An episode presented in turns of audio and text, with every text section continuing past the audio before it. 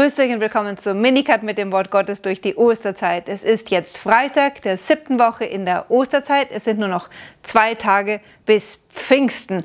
Und was bleibt jetzt noch? Jesus hat mit den Abschiedsreden den Jüngern alles offenbart, was er vom Vater empfangen hat. Dann ist er hingegangen, hat sein Leben für uns niedergelegt, ist wieder auferstanden. Und bevor er uns jetzt den Heiligen Geist sendet, fehlt nur noch eins. Er hat seine Lehre den Aposteln anvertraut. Bevor er die Kirche gründen kann, muss er ein Amt schaffen, das Jesus, bis er wiederkommt, stellvertretend gegenwärtig setzt. Er muss Männer einsetzen, die im Namen Jesu seine Schafe weiden. Und darum geht es heute. Johannes hat seine eigene Version des, der Einsetzung des Petrusamtes, also eine Parallele zu Matthäus 16, aber in anderen Bildern, in anderen Worten. Aber es drückt genau das gleiche Geheimnis aus.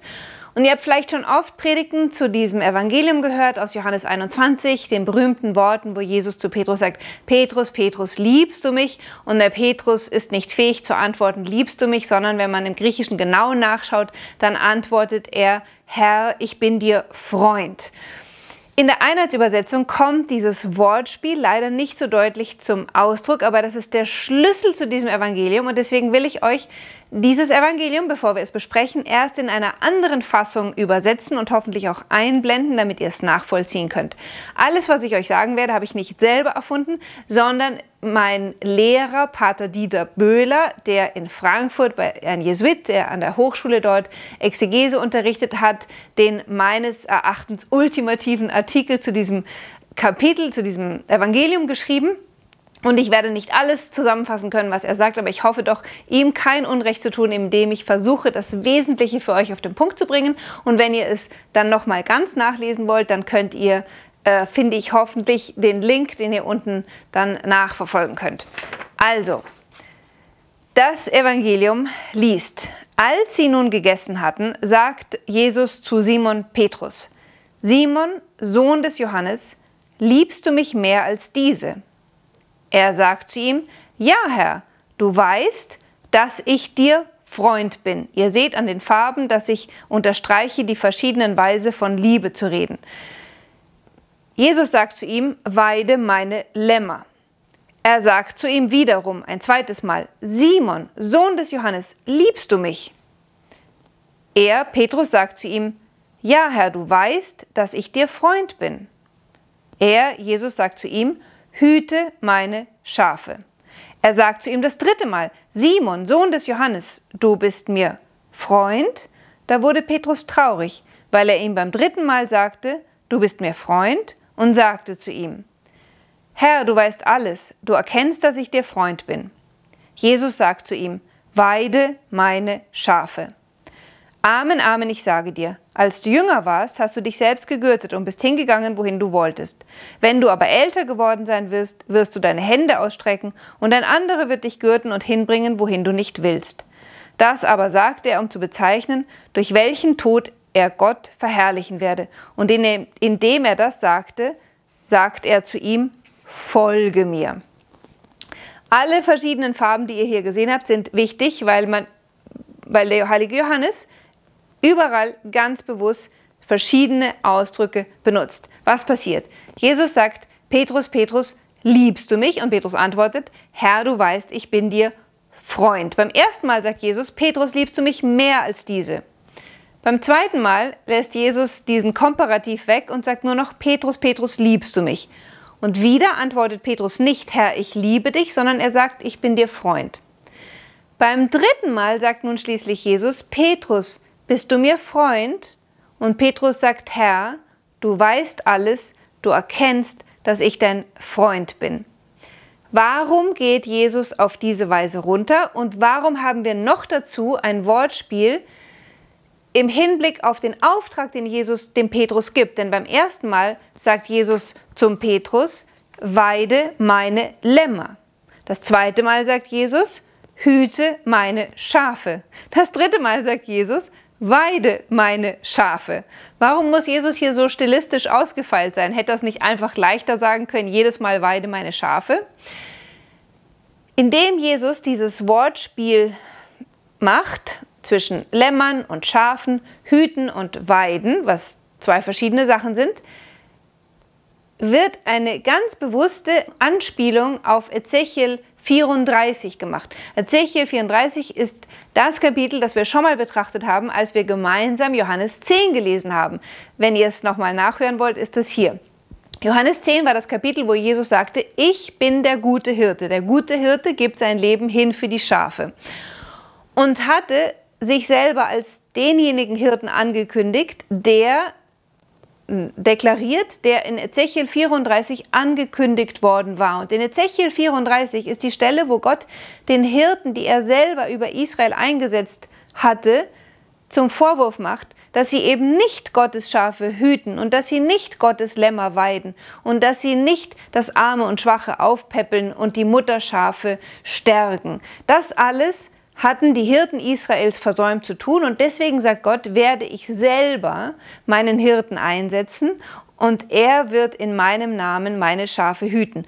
Jesus hatte nun gesagt, ich selber bin die Verheißung dieser Hirten. Und ich hatte, in, als wir zusammen ähm, Johannes 10 gelesen haben, gesagt, dass Jesus eine Weise gefunden hat, wie er als Hirte seinem Schafstall, also seiner Kirche, gegenwärtig bleibt, nämlich durch das Geschenk der Priester bzw. Bischofsweihe. Der Bischof ist der oberste Hirte, deswegen haben alle Bischöfe so einen krummen Stab, der das Zeichen dafür sein soll, dass sie von Gott den Hirtenstab bekommen haben, um über die Herde Gottes zu wachen, wie der gute Hirt Jesus selber.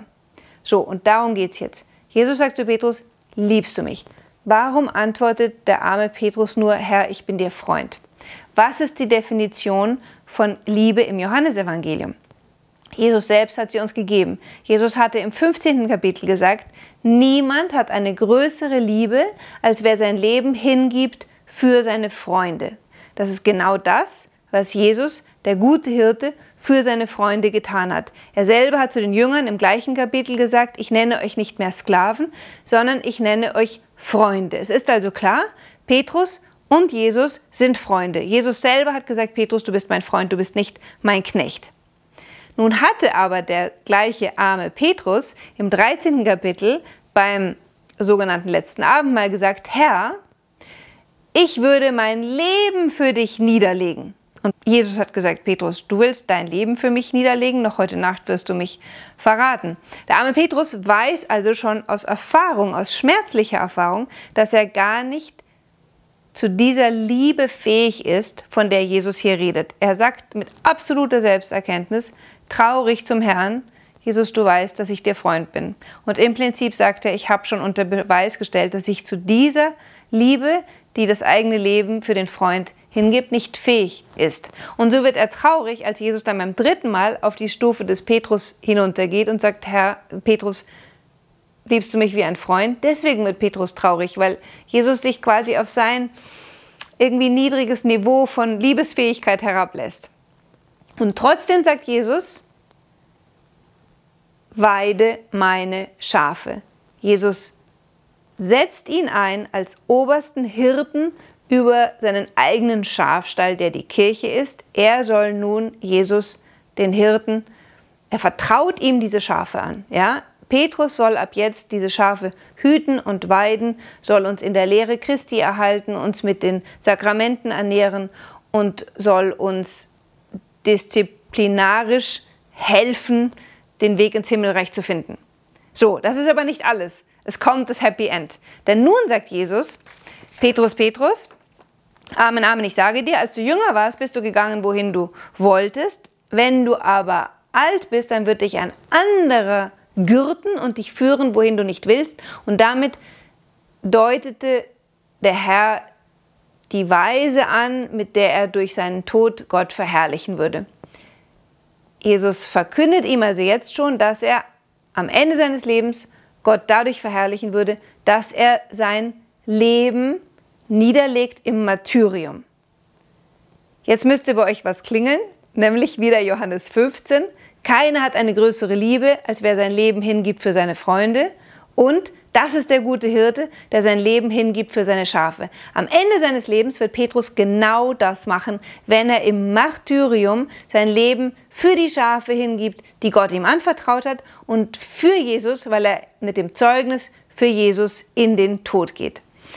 Das heißt, Jesus selbst schenkt ihm die Arznei und die Weise, wie er lernen wird, heilig zu werden, indem er ihn einsetzt zum Hirten über sein Volk. Und es ist der Heilige Geist, der jetzt den Petrus gürtet und ihn zu dieser Liebe fähig macht, zu der er aus eigener Kraft vor Ostern noch nicht fähig war. Und das ist auch die große gute Botschaft für uns, denn wir alle kennen das hoffentlich schon aus dem eigenen Leben, dass wir in Momenten von großer Andacht und inniger Liebe zum Herrn und Gebet große, große Vorsätze haben und sagen, Herr, ach, für dich würde ich ans Ende der Welt gehen und mein Leben für dich niederlegen in der Mission, ich will dir alles schenken, ich liebe dich so sehr. Und wenn es dann spitz auf Knopf kommt und man auch nur äh, in der Situation ist, wo man den Glauben im Alltag vielleicht verteidigen muss oder blöd dasteht für seinen Glauben, dann merkt man schon, wie man zurückschreckt und gar nicht zu gro so großen Taten möglich ist, wie man sich das erträumt. Die gute Nachricht ist die, der Heilige Geist wird uns im Laufe unseres Lebens immer mehr zu der Liebe befähigen, zu der wir gerufen sind und uns im letzten dorthin führen, wo wir hin, vielleicht nicht hingehen wollen, aber gerade dadurch wird er uns befähigen, die Liebe Jesu selbst, nicht mehr nur die Freundesliebe, sondern die wahre, tiefe, selbstlose Liebe, die Agape zu beantworten, nicht aus eigener Kraft, sondern durch die Kraft des Heiligen Geistes, der uns am Sonntag geschenkt wird. Ich wünsche euch einen schönen Tag. Bis morgen.